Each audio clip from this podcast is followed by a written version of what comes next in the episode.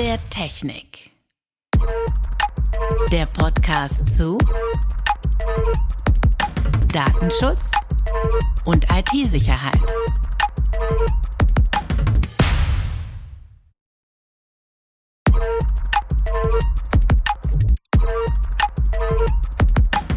Herzlich willkommen zu Stand der Technik, dem Podcast von Sekedare und Heuking. Wir sprechen über Datenschutz und IT-Sicherheit. Und unsere Experten beleuchten in jeder Episode ein aktuelles Thema, sowohl von der technischen als auch von der rechtlichen Seite. Unsere Daten sind sensibel, das wissen wir. Doch welche Spuren wir tagtäglich im Netz hinterlassen, kümmert viele Verbraucher eher wenig. Für Unternehmen und Webseitenbetreiber sieht es anders aus, denn sie müssen sich an zahlreiche Verordnungen und Gesetze halten. Aber was bedeutet personenbezogenes Datum eigentlich genau? Wie sieht die aktuelle Rechtsprechung aus? Und wie wappne ich mein Unternehmen? Licht ins Dunkel bringen heute Lutz Keppeler, Fachanwalt für Datenschutz und IT-Recht und Partner der Kanzlei Heuking und Daniel Wasser, Geschäftsführer der Secondary GmbH, Experte für Cybersicherheit, Datenschutz und Compliance. Herzlich willkommen heute zu unserer ersten Folge unseres Video-Podcasts, Video-Blogs von Heuking und Seckedär. Wir starten tatsächlich in der ersten Runde und äh, wir, also das bin ich, Daniel Wasser, bin äh, Cybertechniker, Geschäftsführer, CISO, Fahrradenthusiast. Gegenpart ist der Lutz. Ja, hallo, mein Name ist Lutz, ich bin ähm, Fachanwalt für IT-Recht, ähm, mache viel Datenschutzrecht in meiner Praxis, bin Partner der Kanzlei Heuking und freue mich heute hier über meine Leib- und Magenthemen berichten zu dürfen. Lutz, was ist denn das Thema für unseren ersten Podcast?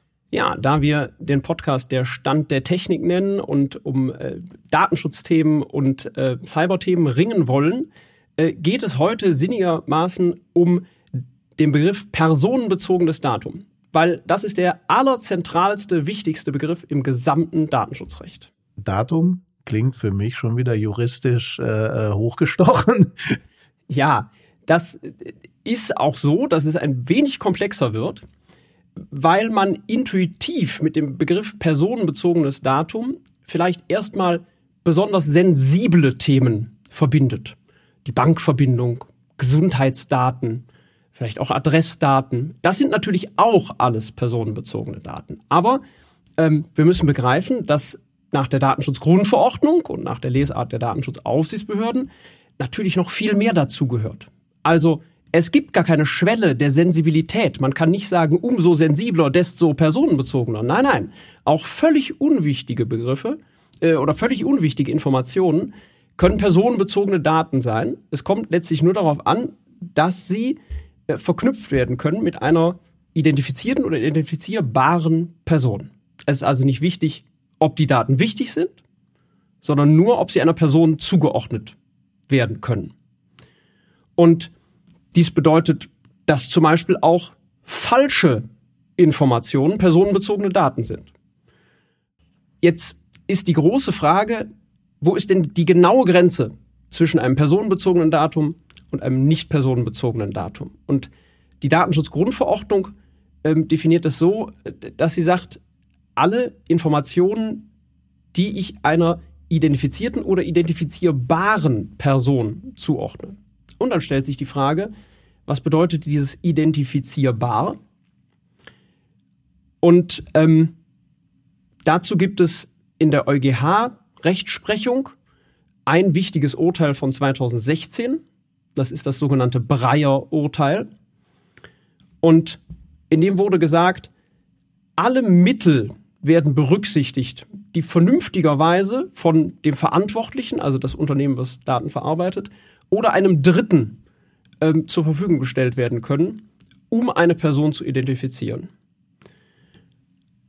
Also muss ich als Unternehmen mich immer äh, fragen, wenn ich ein Pseudonym, eine Zeichenkette, eine IP-Adresse vor mir habe, ist die jetzt schon personenbezogen oder nicht? Dann kommt es hier darauf an, ob mit den mir zur Verfügung stehenden Mitteln, so könnte man den EuGH erstmal lesen, wir werden uns gleich noch genauer um dieses Urteil und ein weiteres Urteil kümmern, aber so könnte man lesen, dass wenn ich es mir gelingt, mit allen mir zur Verfügung stehenden Mitteln die Person zu identifizieren, dann ist es personenbezogen. So ist erstmal die Grundaussage des EuGH. Okay, ja, erstmal danke für die, für die, für die Abgrenzung. Ähm, für mich ist natürlich die äh, in, in der Praxis interessant, was bedeutet das denn oder wie wird es denn betrachtet? Wird äh, geschaut, ähm, beispielsweise, ich habe eine, äh, ich, bin, ich bin ein User und ich surfe im Internet und ich äh, äh, besuche eine Webseite. Betrachtet der Personenbezug diese eine Beziehung, sprich zwischen mir und dem Anbieter, dem ersten Anbieter dieser Webseite. Ja, zu diesem besonders häufigen Fall, den IP-Adressen, den man ja zwingend im Internet überall hinterlässt, äh, weil sonst das Internet eben nicht funktioniert. Ähm, Gerade dazu gibt es ein, ein Urteil. Und warum gibt es das? Weil das in Deutschland sehr umstritten war und ein äh, damals äh, ein Politiker der Piratenpartei, Herr Breyer, wollte das klären lassen, hat die Webseite mehrerer Bundesministerien besucht und hat anschließend ähm, die Ministerien angeschrieben und gesagt, meine IP-Adresse, die wie folgt lautet, ist jetzt in euren Logfiles. Ich mache meinen Löschanspruch geltend, bitte löscht die jetzt. Naja, und die Bundesministerien haben gesagt, da glauben wir nicht, dass wir das jetzt müssen. Und das wanderte hoch von den Berliner Gerichtsinstanzen bis hoch zum EuGH. Und der EuGH hat dann gesagt, naja, alleine weiß das Bundesministerium vielleicht nicht anhand der IP-Adresse, ähm, dass das jetzt Herr Breyer ist. Aber, haben sie gesagt, in den ähm, Datenschutz ähm, auf diesen Webseiten steht unter anderem, dass das in den Logfiles auch äh, für den Zweck gespeichert wird, um Hacking zu verhindern oder zu verfolgen, also um eine Straftat zu verfolgen. Und dann könnte, so konstruiert der EuGH. Ähm, also im Fall eines Hackings könnte das Bundesministerium zur Polizei und zur Staatsanwaltschaft zu Gericht gehen und einen Beschluss erwirken, der es dann ermöglicht, beim Internetprovider, wenn man schnell genug ist, auch die Internetprovider löschen das ja, weil es keine Vorratsdatenspeicherung gibt, nach fünf, sechs, sieben Tagen. Aber man könnte dann schnell genug zum Internetprovider gehen und zumindest den Anschlussinhaber herausfinden. Also ist eine IP-Adresse personenbezogen. Und das Ergebnis ist, dass wir in Deutschland IP-Adressen, also insbesondere auch dynamische IP-Adressen, per se für lange Zeit als jetzt personenbezogenes Datum immer ansehen mussten. Und zwar auch deswegen, weil es die Datenschutzaufsichtsbehörden so aus dem Urteil herausgelesen haben. Wir kommen vielleicht gleich dazu, dass es jetzt ein Urteil gibt, was äh, ein neues Licht auf die Sache wirft. Also ich höre raus, dass aus deiner Blickwinkel der, der Begriff personenbezogenes Datum oder der, der pseudonymisierten Form, nämlich der IP-Adresse, dass man darüber reden muss, wie eng dieser Begriff gefasst wird. Ja, völlig richtig. Also es stellt sich letztlich die Frage, identifizierbar ist ja vieles, wenn ich irrsinnigen Aufwand betreibe. Also die Frage ist letztlich, wie großen Rechercheaufwand muss ich hinzudenken und wie viel Quellen, die mir theoretisch zur Verfügung stehen, muss ich mitdenken, äh, um zu ermitteln, na, könnte ich herausfinden, wer es ist, ja oder nein. Also im Fall einer Straftat mit Hilfe der Staatsanwaltschaft, ja, könnte ich es herausfinden. Jetzt ist das natürlich kein normaler Fall. Also die Frage stellt sich, wie viel Rechercheaufwand muss ich hinzudenken in, in einem normalen Fall? Äh, für zum Beispiel IP-Adressen oder für, für, andere Daten, die ich habe als Unternehmen. Und äh, in der Regel gelingt es einem normalen Unternehmen nicht, jemanden zu identifizieren anhand nur der IP-Adresse. Ich bin davon so überzeugt, dass das so ist, ähm, dass ich sogar kurz bevor der EuGH, ähm, das, nein, kurz bevor der BGH äh, das Urteil in Deutschland umsetzen musste, auf eine Webseite des BGH gegangen bin und dort äh, meine Spuren hinterlassen habe in Form von Logfiles. Das geht ja gar nicht anders. Und dann stand auch meine IP-Adresse. Ich habe das unter anderem äh, auch, auch äh, sozusagen mit meinem, meinem heukigen Dienstrechner gemacht und dann natürlich die einheitliche IP-Adresse, die eben wir haben, äh, verwendet, aber auch mit einem privaten Handy und so weiter. Und dann habe ich den BGH angeschrieben und habe gesagt, liebe Frau Präsidentin des BGH, ich war auf Ihrer Webseite. Sie sind gerade dabei, ein Urteil zu erlassen, was sagt, IP-Adressen sind personenbezogene Daten. Ich möchte jetzt bitte meinen Auskunftsanspruch geltend machen. Ähm, und bitte sagen Sie mir jetzt, wie meine IP-Adresse lautet. Ich war zu folgenden Zeitpunkten, das habe ich noch als Hinweis gegeben, auf Ihrer Webseite.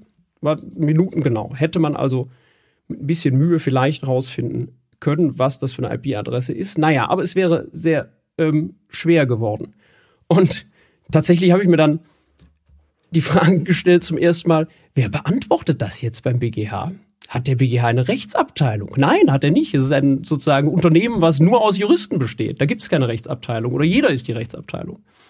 Und nach ein paar Wochen schrieb mir ein armer äh, Abgeordneter ähm, Richter zurück, ähm, der äh, äh, erklärte dann, äh, nein, lieber Herr Kepler, wir nehmen das sehr ernst und wir beantworten, wir wollen Ihre Anfrage beantworten, aber wir können nicht herausfinden, welche IP-Adresse Ihnen zuzuordnen ist. Und dann habe ich gedacht, ja, sehr gut. Und ein paar Wochen später kam der BGH und hat das EuGH-Urteil eins zu eins umgesetzt und da stand drin, diese IP-Adresse ist hier personenbezogen. Und dann habe ich gedacht, ah, die haben offenbar nicht miteinander gesprochen an der Stelle. Aber man kann nicht alles haben. Vielleicht äh, kommt ja eine späte Genugtuung.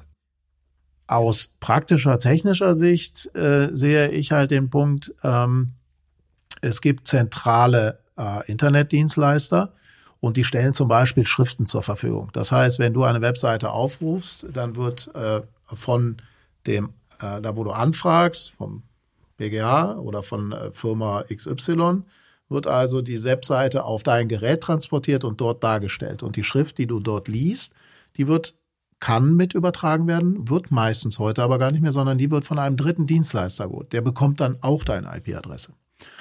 Und das geht nachher so weit, dass wenn du jetzt eine andere Seite aufrufst, zum Beispiel, du gehst danach shoppen und äh, nach deinem BGH äh, äh, ärgern, gehst du also auf eine Shopping-Seite und diese Seite oder vielleicht auf eine Seite, ähm, wo du deine E-Mails liest, ja, ähm, meldest du dich an und der dieser zentrale Dienstleister, der betreibt vielleicht diese Seite oder aber äh, er, er ähm, äh, hat dort eine Analytics-Software drauf mitlaufen, damit derjenige, der sie betreibt, auch tatsächlich das sehen kann. In dem Moment weiß er, dass du das auch besucht hast. Und so kann quasi deine gesamte Surf-Session, die fünf, zehn Seiten komplett durch einen zentralen Dienstleister nachge nachvollzogen werden. Und noch interessanter wird es eben, wenn dieser zentrale Dienstleister dann irgendwann eine Eingabe von dir sieht, dass du deinen Namen eingibst. In dem Moment ist der Personenbezug wiederhergestellt, obwohl ich ihn eigentlich als Einzelwebseitenbetreiber, als der erste, den du aufgerufen hast und vielleicht auch als der zweite, überhaupt nicht nachvollziehen kann. Oder sehr schwierig, ja, und das hohe rechtliche Hürden hat. Aber jemand, der zentral in der Mitte Dienstleistungen anbietet, der kann sehr wohl wieder zurückschließen, wer du denn warst. Also, wenn du von zentralen Dienstleistern sprichst, dann reden wir aber von den äh, großen US-amerikanischen Tech-Giganten. Wir reden von AWS, wir reden von Google, vielleicht von Facebook und diesen Kalibern. Wir reden nicht ähm, äh, von, von einem deutschen kleinen Hoster und einem deutschen mittelständischen Webseitenbetreiber das äh, kommt drauf an. Auch wir haben zentrale Hoster, wo äh, sicherlich in Deutschland, das sind zwei oder drei, die sich da den Markt teilen und die hosten den Großteil der Webseiten, die äh, zumindest mal privat betrieben werden, auch viele Firmen. Ähm, da wird ja viel Werbung auch gemacht, wie einfach es ist, einen neuen Internetshop aufzumachen. Ähm, und die können das auch. Ja? Und ähm, insofern sehe ich die Frage schon ein bisschen kritisch.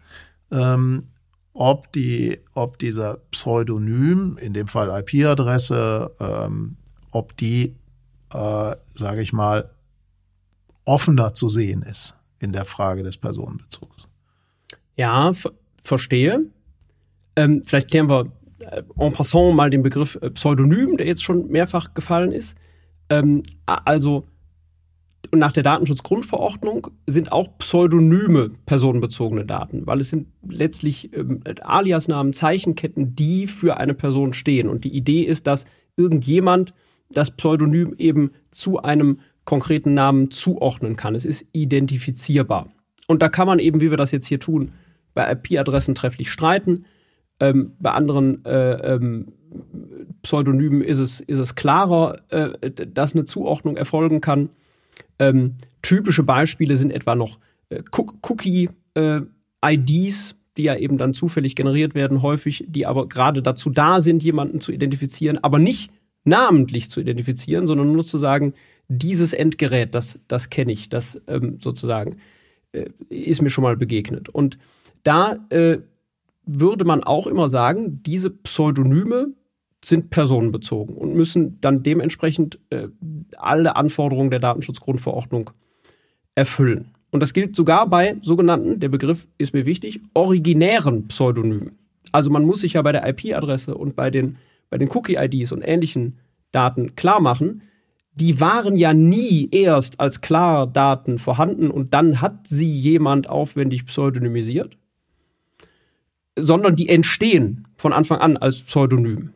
Und ich meine, da müsste eben der, der Rechercheaufwand, den man hinzudenken muss, um genau rauszufinden, äh, das ist jetzt Daniel oder Lutz, wenn man jetzt nicht die Recherchemittel von Google hat, äh, der ist dann doch, doch noch relativ hoch. Ich habe mir die Frage gestellt, ähm, die Zuordnung beim Internetprovider, die verschwindet nach ein paar Tagen. Das darf der nur sieben Tage speichern und häufig wird es weniger gespeichert, weil die es nur, nur weniger brauchen, fünf Tage.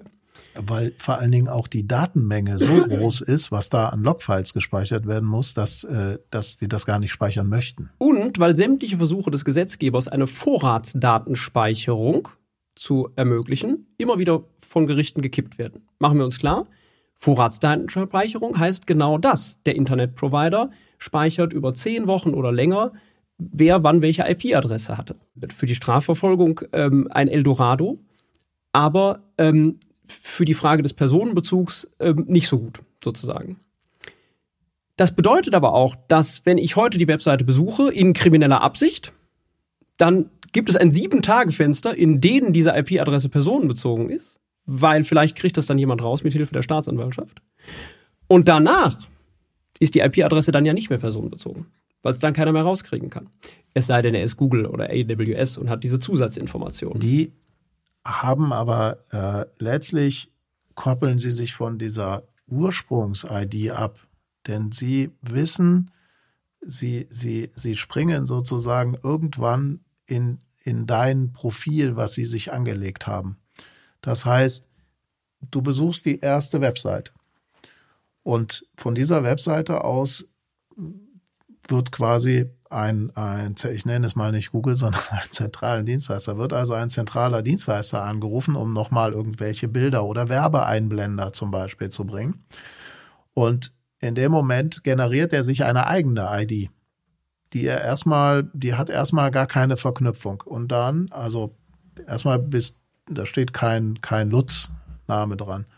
Dann besuchst du eine zweite Seite und weil sie sozusagen den Link über die IP-Adresse, weil du die Anfrage jetzt an den nächsten gestellt hast, der nächste geht wieder an den zentralen Dienstleister, weiß er, okay, da ist der mit dieser IP gekommen und ich habe jetzt meine eigene ID. Und so wird das quasi unter einer neuen ID, das ist ja nicht mehr die IP-Adresse, sondern irgendein Identifier, ähm, wird das gespeichert. Und wenn dann quasi irgendwo du auf einer Seite landest, die vielleicht dem zentralen Dienstleister gehört, wo du dich mal hast anmelden müssen. Deswegen möchten die großen Netzbetreiber oder die großen, großen Dienstleister, äh, dass du möglichst ihre Dienste benutzt und ihr Konto hast.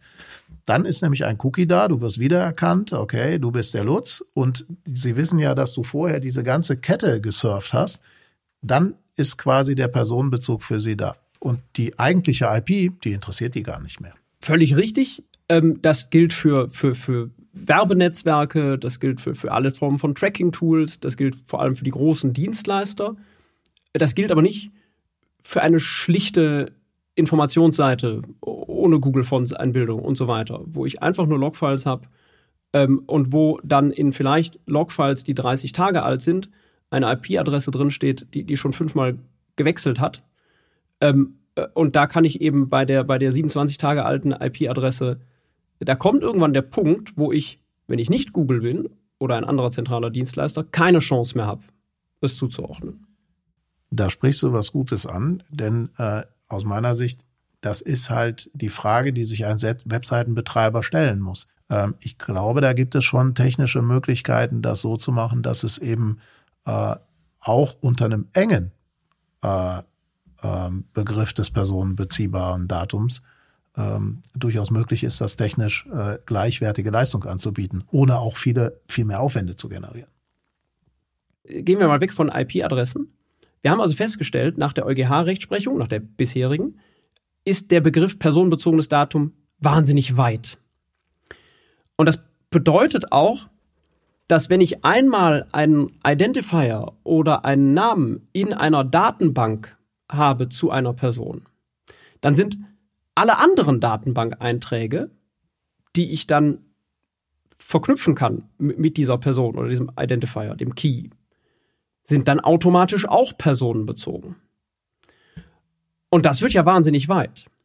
Also man muss sich klar machen, äh, um, umso mehr Informationen ähm, ein Unternehmen dann eben zu einer Person speichert, wichtige oder unwichtige, ob man sie jetzt braucht oder nicht, alle sind personenbezogen. Auch rein technische Daten können auf dem Weg personenbezogen werden. Also, ich habe meinen Rasenmäherroboter, äh, da melde ich mich an äh, mit, mit über eine App ähm, mit meinem Account, da ist meine E-Mail-Adresse hinterlegt, das ist dann personenbezogen. Und dann ist in einer Datenbank äh, sind auch Betriebsdaten über diesen Rasenmäherroboter.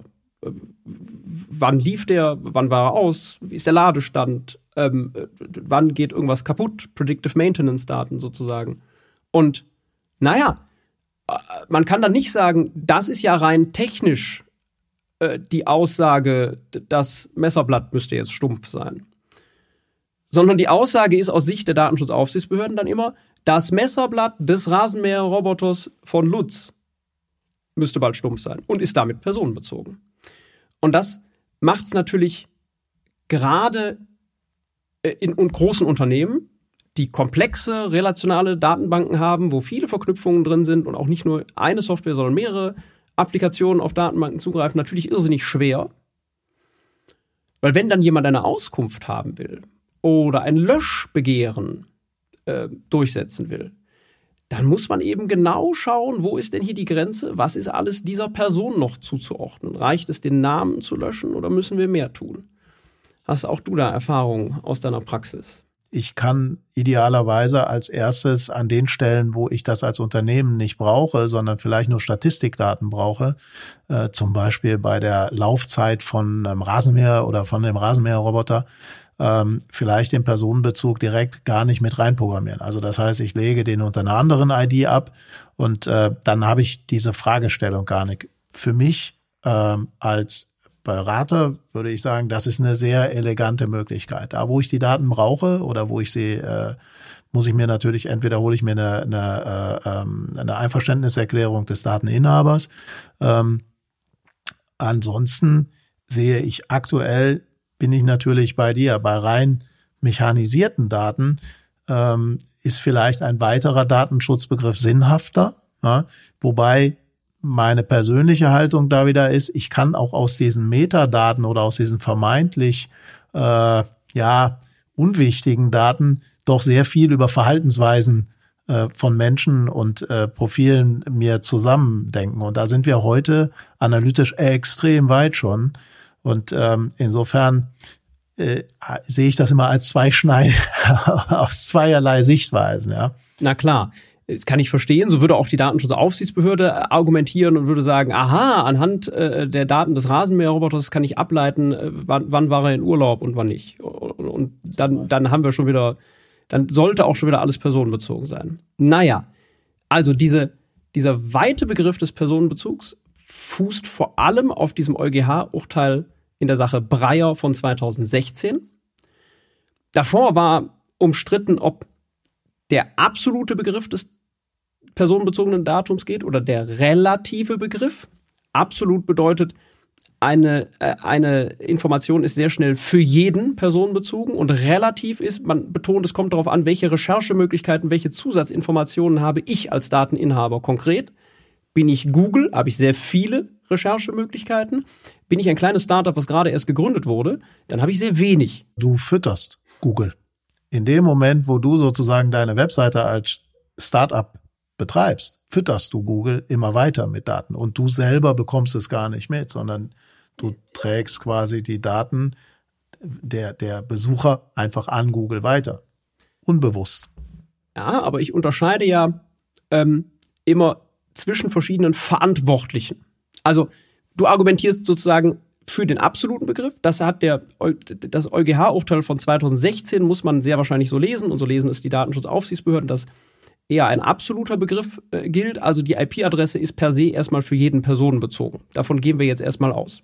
So ist dieses EuGH-Urteil tendenziell zu lesen, auch wenn es nicht ganz ausdrücklich so da drin steht. Und jetzt passiert aber was Neues. Wir haben ein neues EuGH-Urteil zum Personenbezug ähm, vom 9. November 2023. Hier geht es um Fahrzeugidentifikationsnummern. Und, um die, und die werden natürlich in zentralen Registern gespeichert und dann steht dazu immer, wer der Halter war. Und jetzt sind wir uns einig, wenn Halter immer nur ein Unternehmen war, ja, dann ist es nicht personenbezogen. Das sieht auch der EuGH so. Aber die Frage ist, habe ich als, als jedes Unternehmen einen Anspruch, darauf zuzugreifen? Ähm, in, in, in welcher Situation darf ich darauf zugreifen?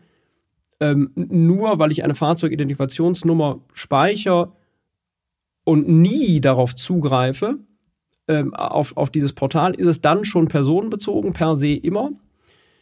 Der EuGH ähm, diskutiert das nicht in extenso, das sind vier Randnummern, die sich damit beschäftigen. Aber es klingt viel weniger absolut, als das noch 2016 der Fall war. Letztlich benutzt der EuGH sehr ähnliche Worte. Er sagt, die FIN, die Fahrzeugidentifikationsnummer, ist für denjenigen Personen bezogen, der bei vernünftiger Betrachtung über Mittel verfügt, die es ermöglichen, das Datum einer bestimmten Person zuzuordnen. Und er kommt dann zu dem Ergebnis, ähm, ja, das ist hier in dem konkreten Situation der Fall, wo eben ein, ein Unternehmen so einen Recherchedienst online betreibt für, für Fahrzeugidentifikationsnummern. Und wenn man das liest, dann geht es aber von der Betonung und von der Formulierung eher in die Richtung relativer Personenbezug. Es wird betont, die FIN ist ja nicht per se personenbezogen. Es ist per se erstmal eine Zeichenfolge, die per se erstmal nicht verknüpft ist mit einem konkreten Namen. Sie ist in irgendeiner Datenbank immer verknüpft mit einem Namen, aber das heißt nicht, dass es per se für jeden Einzelnen, der dieses Datum sich aufschreibt, personenbezogen ist. Und das ist ein deutlicher Schritt in Richtung des relativen Personenbezugs. Das können äh, meine Mandanten und deine Kunden in Zukunft nutzen, um zu argumentieren, ähm, dass die Rechtsprechung hier einen Schwenk macht mal sehen, wie die Datenschutzaufsichtsbehörden dazu reagieren. Das heißt, wir haben eben gesagt, es eine, eine Information ist dann einer Person zuzuordnen, wenn sie identifizierbar ist, wenn ich einen gewissen Rechercheaufwand betreibe und dann das zuordnen könnte. Ja, und das, das Maß an Rechercheaufwand, das, was bei vernünftiger Betrachtung an Mitteln eingesetzt wird, um eine Person zu identifizieren, das ist nach diesem Urteil geringer als das, was 2016 entschieden wurde. Das ähm, wundert mich auch nicht, denn ähm, letztlich ist der Datenschutz ja nicht zum Verhindern der Dinge, ja, und es soll ja regeln, das, was wir in der Praxis mit Softwareentwickelnden äh, ausdiskutieren. Ja, wie kann ich das jetzt speichern? Soll ich das speichern? Darf ich das speichern? Und ähm, die, die, äh, die Intention ist ja durchaus, dass das Geschäft ermöglicht werden soll, ja, und nicht äh, äh, Technologie. Es trägt ja auch äh, zur technologischen Weiterentwicklung. Und dafür brauche ich die Daten. Ich brauche auch die, die Verbindung dessen, was es tut.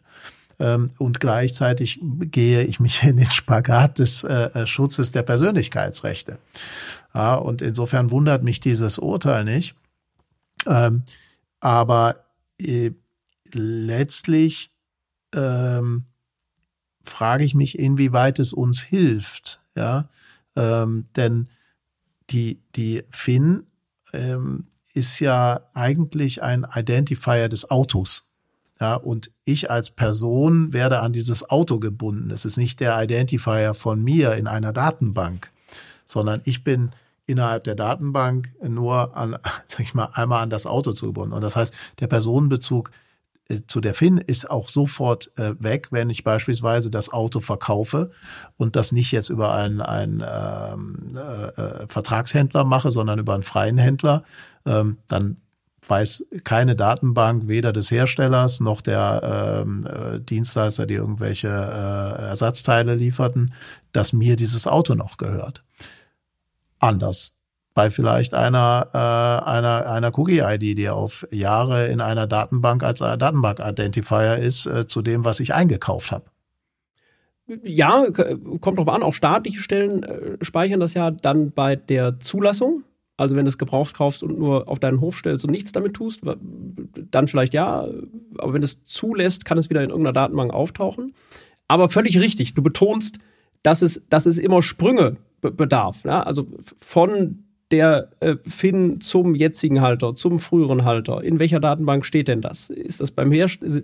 Schauen wir aus der Sicht des Herstellers, schauen wir, ja, da nehmen wir Perspektiven ein. Und das bedeutet eben nicht, absoluter Begriff des Personenbezugs. Die IP-Adresse ist immer personenbezogen, sondern relativer Begriff. Und das kann ich ja jetzt übertragen auf andere Situationen und kann sagen, ja, nach der Rechtsprechung muss ich doch auch bei der IP-Adresse sagen, auch wenn ich Google damit immer automatisch fütter, das gesamte Internet damit fütter, ja, vielleicht, äh, solange ich nicht über vernünftige Mittel verfüge, auch, ne, ist die FIN und ist die IP-Adresse und sind viele andere Daten nicht personenbezogen. Und sie können personenbezogen werden, in dem Moment, wo ich die Strafverfolgung beginne oder mich anfange zu interessieren, wer war denn Halter, zu welchem Zeitpunkt und so weiter. Und da, das macht es macht schon vieles einfacher und es ist sinnvoller. Ich habe mich immer gefragt, das, das hilft, inwiefern das dem Datenschutz bitte schön helfen soll, wenn man äh, nahezu alles als personenbezogenes Datum äh, betrachtet. Das entspricht ja auch nicht der Intuition ähm, des, des Durchschnittsbürgers sozusagen, äh, dass er sagt, lauter technische Einzelheiten sind meine personenbezogene Daten und die müssen, müssen geschützt werden, ähm, sondern es entspricht, ja, die Intuition ist anders. Das, das, was Unternehmen personenbezogen benutzen, das, was sie wirklich benutzen, um jemanden zu identifizieren, das ist, ist personenbezogen. Und dieses neue EuGH-Urteil, das geht äh, schon in die Richtung. Jedenfalls kann man damit argumentieren und das allzu strengen Datenschutzaufsichtsbehörden in der Zukunft entgegenhalten. Hoffe, dass dem so ist ähm, und hoffe gleichzeitig, dass wir, ähm, dass wir äh, dahin kommen, dass man schon darüber nachdenkt, gebe ich jetzt diesen Datensatz unabhängig von der juristischen äh, der Definition der IP-Adresse oder der, der Fahrzeugidentnummer, ähm, wohin verteile ich die Daten? Denn technisch gibt es halt die Möglichkeit des Proxifizierens. Ich kann genauso viel äh, als, als Einzelwebseitenbetreiber genauso viel Daten erfassen ähm, äh, und äh, kann sie auch nutzen. Das ist ja in Ordnung, denn das ist ja das, was der Kunde erwünscht hat, ohne sozusagen die Verteilung zu machen.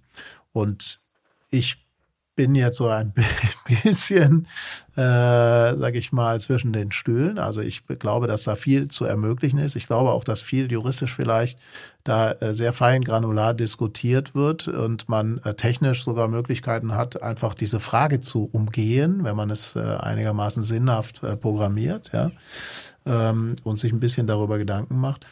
Und ähm, äh, trotzdem eben sehr möglich ist und man vielleicht die Daten gar nicht erfasst oder sie gar nicht erst weitergibt. Und dann spare ich mir auch diese ganzen überflüssigen Cookie, Banner, Pop-up äh, und äh, was man alles an VVT-Regelungen mit ähm, mit Dienstleistern braucht. Wenn ich wenn es beispielsweise proxifiziere, muss ich nicht unbedingt ein VVT schließen, denn ich übertrage gar keine personenbezogenen Daten mehr. Danke dir für das Gespräch. Das ist mit Sicherheit nicht das letzte Mal, dass wir über personenbezogene Daten gesprochen haben. Aber man muss jetzt nochmal als Fazit zusammenhalten. Wir haben deswegen so lange gesprochen. Du hast ja gerade gesagt, brauche ich das VVT oder brauche ich es nicht? Weil eben die Daten, ganze Datenschutzgrundverordnung an dem Begriff hängt.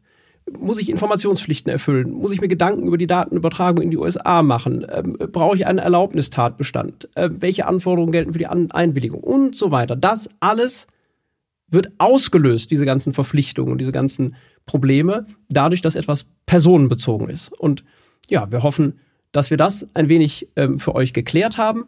Äh, wenn euch das Video gefallen hat, lasst gerne einen Like da. Abonniert uns, liked uns, äh, Der nächste Podcast ist zum Thema Stand der Technik und wir sehen uns beim nächsten Mal. Tschüss. Stand der Technik.